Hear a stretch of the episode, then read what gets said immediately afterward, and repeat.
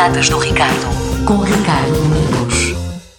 Neste dia 11 de março de 1778 foi assinado o Tratado de El Pardo entre a Rainha Maria I de Portugal e o Rei Carlos III de Espanha, pelo qual a Rainha Maria cede territórios portugueses em África em troca de territórios espanhóis na América do Sul, que serão anexados ao atual Brasil. Já em 1975, neste dia 11, falha o golpe de 11 de março, impulsionado pelo general António Spínola. É em 2020, neste dia 11 de março, que a Organização Mundial de Saúde declara o Covid-19 uma pandemia global. Em 1953, nasce Filipe Soares Franco em Lisboa. Exerceu diversas funções na administração do Grupo Vista Alegre e foi também presidente do Sporting Clube de Portugal entre 2006 e 2009. Já em 1988, nasce Fábio Coentrão, o futebolista português que dispensa apresentações. Foi titular na seleção nacional pelos sub-18, sub-19, 20 e 21 e, claro,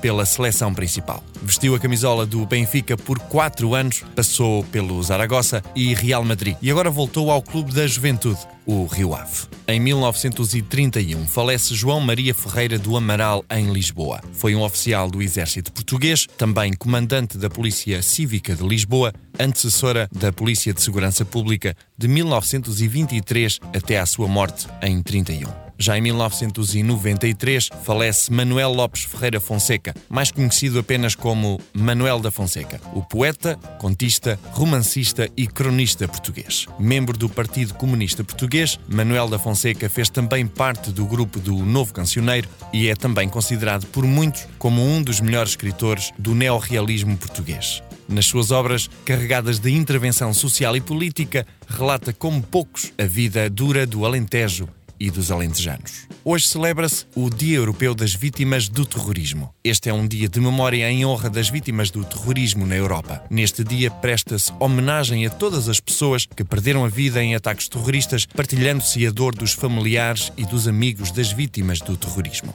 Através de um dia de homenagem, pretende-se consciencializar a opinião pública e os governos para a necessidade do combate ao terrorismo e da promoção da defesa dos direitos humanos. As datas do Ricardo, com Ricardo Domingos.